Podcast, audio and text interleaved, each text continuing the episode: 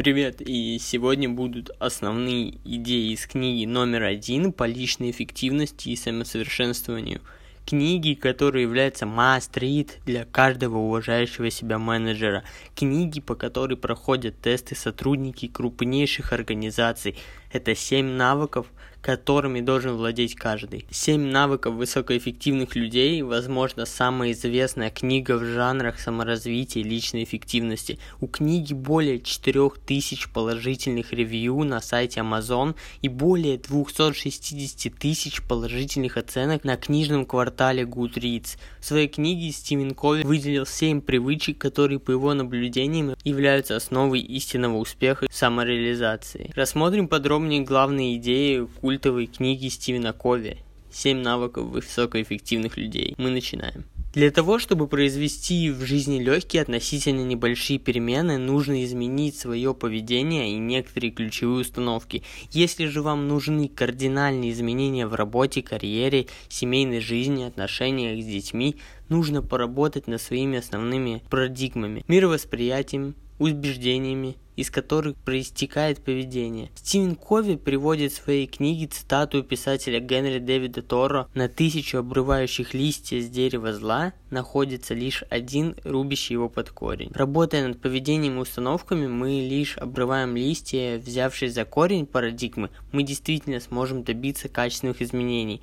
Автор сравнивает основополагающие парадигмы с маяком, который помогает корректировать курс и не сбиваться с пути. Принципы – это те направляющие человеческого поведения, которые бесспорно обладают устойчивой и постоянной ценностью.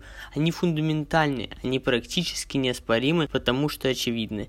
Суть человека – это его повторяющиеся действия, привычки. Если кто-то привык принимать душ два раза в день, его сочтут чистоплотным человеком. Увидев молящегося, его сочтут религиозным какими привычками обладают высокоэффективные люди. Ты задумался над этим? Стивен Кови, например, специалист в области лидерства, сформулировал принципы, лежащие в основе решения любых проблем и выстроил их в последовательную систему. Семь привычек или навыков высокоэффективных людей. Первое. Проактивность. Принцип персонального видения. Второе. Начинать, имея конечную цель. Принцип персонального лидерства. Третье. Что делать сначала? Принцип персонального управления. Четвертое. Думайте в духе «выиграл». выиграл. Принцип межличностного лидерства. Пятое. Сначала нужно понять, а потом быть понятным. Принцип эмпатического общения. Шестое. Достигайте синергии. Принцип творческого сотрудничества. Седьмое. Затачивайте пилу. Принцип сбалансированного самообновления. Навыки – это то, что лежит на пересечении трех кругов – знаний, умений и желаний. Все эти компоненты необходимы, чтобы развить любые навыки. Например, умение владеть собой. Первые три перечисленные Стивеном Кови – навыка способствует достижению личных побед, а именно с личной эффективности начинается эффективность общественная, которой посвящены следующие три навыка, и, наконец, последний седьмой навык связывает между собой все предыдущие, помогает находить и соблюдать баланс жизни. Вместе с изучением навыков автор предлагает пройти путь от зависимости к независимости и взаимозависимости – Зависимым людям необходима помощь других, чтобы получить желаемое. Человек зависимый скажет, ты обо мне не заботишься, ты не справился, ты виноват в моей неудаче. Кови называет это «ты» парадигмой. Независимые люди берут всю ответственность за результат на себя. Это выражается в таких установках, как «я могу это сделать, я полагаюсь только на себя», Автор дает название независимости «Я парадигма». Взаимозависимость проявляется при достижении командных совместных результатов. Мы можем объединиться, мы можем вместе создать что-то более значительное. Так выглядит «мы» парадигма. Благодаря вырабатыванию полезных навыков можно избавиться от непродуктивной зависимости, научиться брать ответственность на себя и слаженно работать в команде, чтобы достигать невероятных результатов. Навык первый. Проактивность. Принцип персонального видения – Благодаря способности анализировать свои мыслительные процессы, мы можем отказываться от ненужных привычек и вырабатывать полезные навыки. Благодаря самосознанию мы можем смотреть на себя объективно, выделяя положительные и отрицательные качества характера, таланты, способности. Если наше представление о самих себе формируется только социальным зеркалом, существующей на данный момент социальной парадигмой, а также мнениями, установками и парадигмами окружающих нас людей, то такое представление подобно отражению в кривом зеркале. Люди оценивают нас отрывочно и необъективно, и мы верим им, и тогда наше «я» искажается. Существует три объяснения человеческой природы. Первое – это наш характер и темперамент заложен в нас еще предками. Генетический детерминизм. Второе. Свойства и качества личности были заложены в детстве. Это психический детерминизм. Третье. На ваше поведение влияет окружающая среда, государство, воспитатели, педагоги, политики, детерминизм окружающей среды. Цитирую. «Ты такой же упрямый, как твой отец». Отмахиваясь, говорит уставшая мать, образно нажимая на кнопку «Генетический детерминизм». Эта кнопка запускает ваше представление о себе и дает отменную возможность не работать над самим собой, а ссылаться на качество характера своего отца, вдыхая «ну вот таким уж я и уродился». В повседневной жизни при любых проблемах и радостях существует некий раздражитель, на который вы непременно отреагируете. И между раздражителем и вашей реакцией есть свобода выбора. Как именно вы отреагируете? Свобода выбора содержит в себе те уникальные качества, которые делают нас людьми.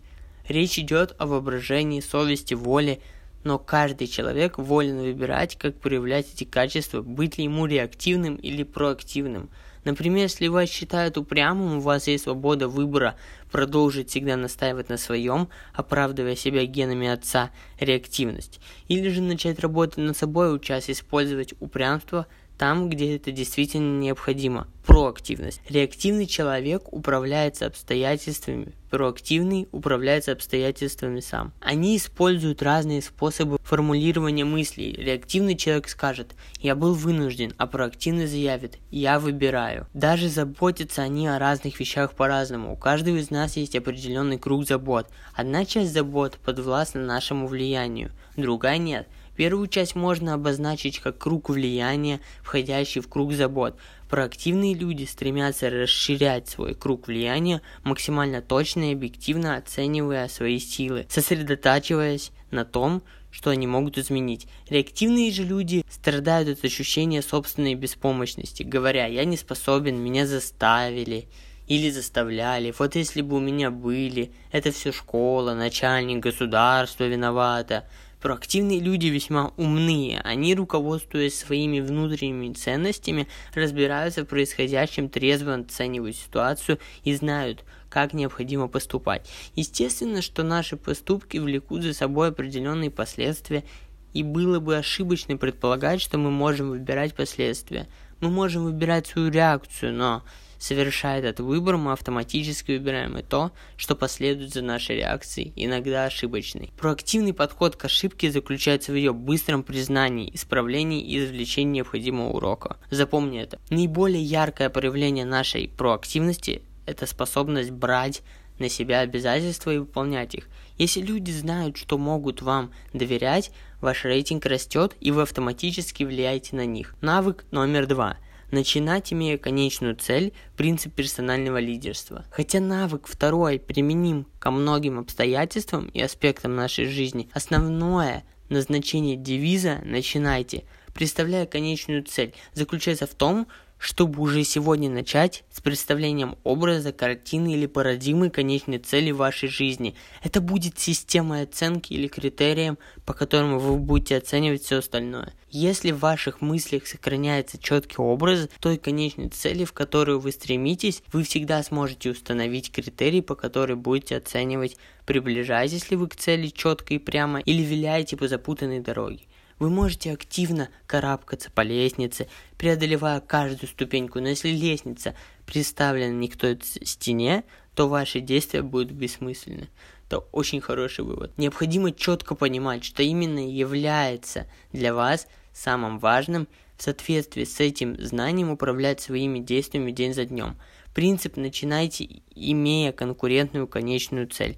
Основан на утверждении Стивена Кови, что все создается дважды, принцип двух творений – Дом, который вы строите в реальности, уже был построен в ваших мыслях, а небольшой магазинчик рыболовных снастей был создан в вашем воображении. Но вы не просто фантазируете, а продумываете каждую мелочь, составляете сметы, чертите план, помещение, изучаете основы маркетинга и набираете профессионалов. Чтобы расширить границы круга влияния, необходимо признавать принцип двух творений и брать на себя ответственность за каждое из них – Нужно не только правильно управлять, но и быть лидером. Вспоминая приведенный выше пример, можно сказать, что от управления зависит скорость подъема. По лестнице лидерство определяет той или стене представленной лестницы. Лидерам необходимо правильное видение происходящего, объективность, умение отслеживать изменения и анализировать их. Именно лидерство помогает определить курс, по которому нужно двигаться, какие миссии должна выбрать компания, в каком направлении развиваться. Наша проактивность основывается на самосознании, но кроме этого ценными качествами являются совесть и воображение. Совесть помогает устанавливать моральные границы, воображение позволяет увидеть потенциальные возможности, а сочетание этих качеств помогает в написании собственного жизненного сценария – это принципы актуальны не только для бизнеса или карьеры, но и для любой другой сферы жизни – например, для семьи. Какими в конечном итоге мы хотим видеть своих детей? Если мы желаем, чтобы они запомнили нас любящими родителями, станем ли мы одерживать краткосрочную победу в схватках и запугивая и наказывая их? Итак, начинать, представляя себе конечную цель, значит подходить к своей роли родителя как к другим своим ролям в жизни с ясным пониманием своих ценностей и направления движения – это значит быть ответственным за свое собственное первое творение и переписать самого себя так, чтобы парадигмы, из которых вытекает мое поведение и мои установки, соответствовали моим глубинным ценностям и находились в гармонии с моими принципами. Чтобы начать, представляя конечную цель, нужно сосредоточиться на создании собственной миссии. В нее входит, что вы хотите делать и каким вы хотите быть. Эта миссия словно стандарт для ваших поступков. Конституция основана на принятии решений. Например, если в вашей миссии указано, что вы всегда будете уважительно относиться к окружающим, то не позволите себе накричать на подчиненного или оскорбить своего сына. Иногда центром миссии могут быть супруг, семья, деньги, работа, дети, удовольствие, друзья, враги или даже вы сами. Важно руководствоваться принципами, которые вы определяете сами для себя.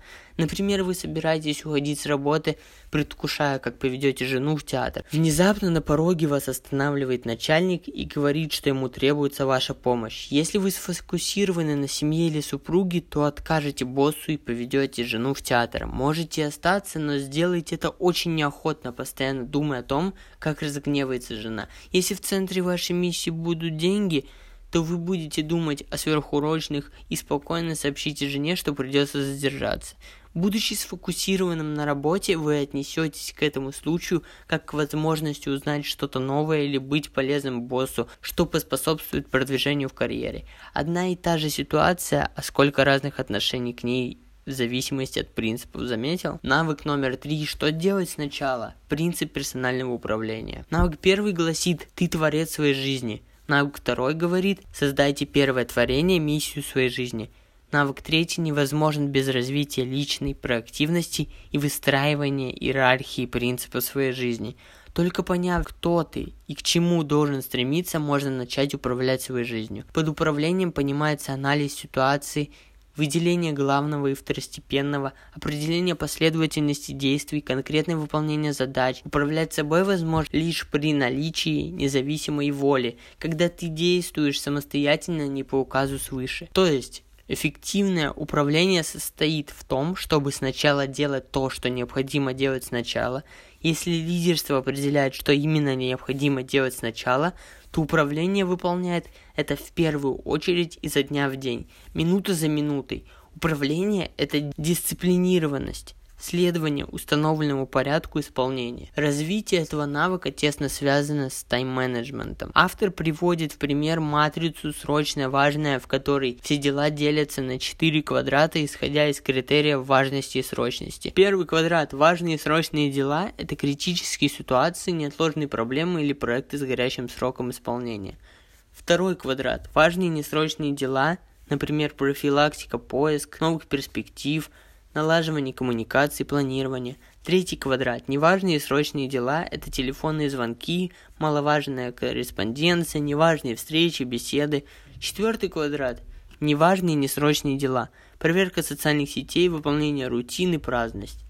Срочное то, что требует немедленного внимания, например, телефонный звонок.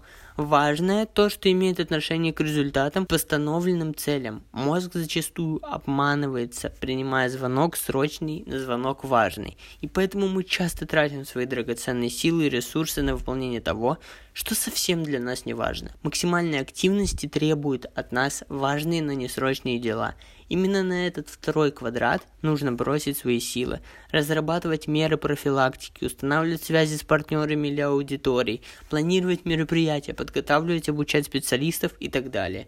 Какие инструменты нужны для работы во втором квадрате? Первое – это согласованность между целями, видение, миссии. Второе – это сбалансированность, не стоит пренебрегать другими областями своей жизни, акцентируя внимание только на работе. Третье – сфокусированность с помощью недельного планирования. Четвертое. Учет человеческих факторов.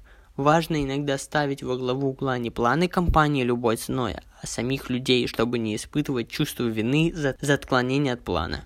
Четвертое. Гибкость. Ваши нужды, особенности, стиль управления будут влиять на управление, и это вполне нормально. Кроме этого, необходимо учиться делегировать обязанности и делать это с доверием. Оказанное доверие воздушевляет человека, и зачастую он способен превзойти самого себя. Довольно быстрыми темпами мы подошли к четвертому навыку, Думайте в духе «выиграл, выиграл» принцип межличностного лидерства. Только достигнув успеха в отношениях, самим собой можно достигнуть успеха в отношениях с другими людьми. Стивен Кови утверждает, что взаимозависимость – это выбор независимых людей, выстраивание любых взаимоотношений начинается в нашем собственном характере. Цитирую, «Только став независимым, проактивными, сосредоточенными на верных принципах, движимыми ценностями и способными организовывать свою жизнь и действовать в соответствии с приоритетами, мы можем решить, стать взаимозависимыми, способными строить многосторонние, прочные, высокоэффективные отношения с другими людьми. Автор предлагает необычную метафору эмоциональный банковский счет.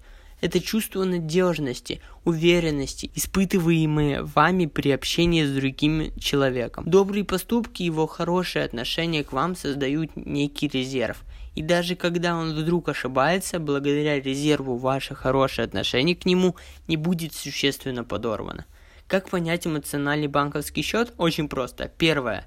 Стремиться понять другого человека. Это помогает устанавливать контакт и существенно повышает запас добрых взаимоотношений. Второе. Быть внимательным к мелочам, проявлять уважение и заботу. Третье. Выполнять обещания и взятые обязательства. Четвертое. Прояснять ожидания. Иногда люди могут ждать от вас иного поведения и вы демонстрируете совсем другое, причем из добрых побуждений. И, наконец, пятое, проявлять цельность личности, быть цельным – это обеспечивать соответствие реальности нашим словам, то есть выполнять обещания и оправдывать ожидания. А если вы сняли с эмоционального банковского счета некую сумму, то принести искренние извинения, открыто признайте свою неправоту, постарайтесь снова пополнить счет. Автор выделяет шесть парадигм взаимодействия между людьми. Выиграл, проиграл, проиграл, выиграл, проиграл, проиграл, просто выиграл, выиграл, выиграл или не связываться, выиграл, выиграл. Именно парадигма выиграл, выиграл легла в основу четвертого навыка. Выиграл, выиграл означает, что все, все договоренности и решения обоюдно выгодны и удовлетворяют обе стороны. При принятии решения типа «выиграл-выиграл» обе стороны бывают довольны и привержены приятному плану действий. Людям с установкой «выиграл-выиграл» жизнь предоставляется ареной для сотрудничества, а не соперничества. Фундаментом этой пирамиды является характер, его цельность и зрелость. Используя «выиграл-выиграл», вы не сможете развивать конкуренцию и соперничество. Ключевые слова – взаимозависимость, компромисс, доверие, сотрудничество. Человек, владеющий навыком «выиграл-выиграл», преобразовывает конкуренцию в сотрудничество. Если вы ищете решение проблемы в духе «выиграл-выиграл», то постарайтесь представить себе проблему с точки зрения другого человека. Постарайтесь его понять и выявить ключевые запросы и заботы, относящиеся к проблеме. Определите, какие именно результаты вам нужны, как их можно достичь, а затем действуй. Навык номер пять. Сначала нужно понять, а потом быть понятым. Принцип эмпатического общения. Умение общаться – одно из самых важных в нашей жизни. Когда вам необходимо повлиять на кого-то, жену, сослуживца, подчиненного, клиента, в первую очередь вы должны понимать его, иначе ему покажется, что вы просто манипулируете им. Стивен Кови утверждает, что ключ к вашему влиянию – это личный пример поведения. Ваш характер дает возможность окружающим делать выводы о вашей личности – подсказывает тот ли вы человек, которому можно доверять. Принцип эмпатического общения подразумевает слушание с намерением понять собеседника. Для этого автор рекомендует использовать техники активного слушания, отложить свои, все свои дела, сосредоточившись на коллеге, муже или сыне, задавать уточняющие вопросы и не осуждать и не всплескивать негативные эмоции в процессе беседы. То есть, хороший инженер, прежде чем разработать проект моста, должен понять распределение сил, рассчитать нагрузки. Хороший преподаватель, прежде чем начать занятие, должен оценить уровень подготовки своих учеников – Хороший студент должен усвоить знания, прежде чем их применить. Хорошие родители должны разобраться, прежде чем судить или давать оценки. Ключ к полноценному суждению – понимание. Если вы сразу же начнете судить, вы никогда не достигнете полного понимания. Сначала необходимо стремиться понять другого человека, а после этого важно приложить столько же усилий, чтобы быть понятым, объясняя свою фразу, точку зрения, Приводите аргументы, используйте однозначные четкие фразы, позволяйте слушателю задавать вопросы и уточнять сказанное вами. Навык номер 6. Достигайте синергии. Принцип творческого сотрудничества. Синергия представляет собой деятельность самого высокого порядка, подлинную проверку и проявление всех остальных навыков, соединенных вместе. Принцип синергии – это целое больше его частей. Связанные вместе два бревна выдержат гораздо большую нагрузку, чем каждая в отдельности. Растения, выросшие рядом, переплетутся так прочно, что вам понадобится инструменты для их распутывания. Точно так же люди вместе не способны плодотворно сотрудничать, принося большую пользу в команде, чем в одиночку. Синергия уважает различия, совершенствует сильные стороны и компенсирует слабые. Настоящая синергия может возникать только на базе предыдущего пятого навыка. Эмпатия, появляющаяся в ходе беседы, позволяет людям раскрываться, делиться своими тайными страхами или мечтами, что в конечном итоге приводит к сплочению группы и плотному сотрудничеству. Стивен Кови советует перед началом какого-либо семинара, рабочего совещания дать людям возможность создать эмпатические связи, пообщаться, узнать цели, мысли и взгляды коллег на происходящее в компании, пополнить эмоциональные счета и только после этого решать рабочие вопросы. Представьте себе семейный конфликт, муж хочет провести свой отпуск на природе и ловить рыбу с двумя сыновьями, а жена хочет поехать в другой город к больной матери. Они могут спорить и ругаться, так и не придя к компромиссу, а могут достигнуть синергии и вместе сплотившись решать эту проблему, выбирая разные варианты. Например, в отпуск они поедут на рыбалку, а затем муж возьмет два дня отдыха на работе, совместит это с двумя выходными и отпусками жену, совместит это с двумя выходными и отпустит жену к матери. Или они отправятся на рыбалку на место недалеко, от которого живет мама жены. Важно сплотиться, решая проблему, а не смотреть на нее с двух разных полюсов. Суть синергии заключается в том, чтобы ценить различия между людьми, различия в менталитете, в эмоциональной сфере и психологические различия. А ключ к тому, чтобы ценить различия, содержится в сознании того, что все люди видят мир не так, каков он есть, а таким, каковы они сами. Мы наконец подошли к седьмому последнему навыку. Затачивайте пилу. Принцип сбалансированного самообновления. Представьте себе человека, который в лесу пилит деревья. Уставший, изможденный, выбившийся из сил, он водит затупившейся пилой по стволам деревьев. Вы говорите ему «заточи пилу», на что он отвечает «мне некогда». Седьмой навык заставляет вас заточить пилу.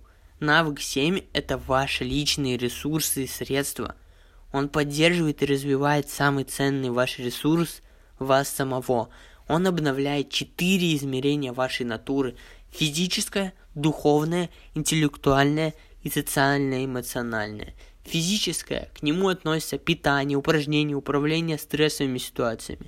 Второе, духовное, подразумевает прояснение ценностей в соответствии им, обучение размышлений.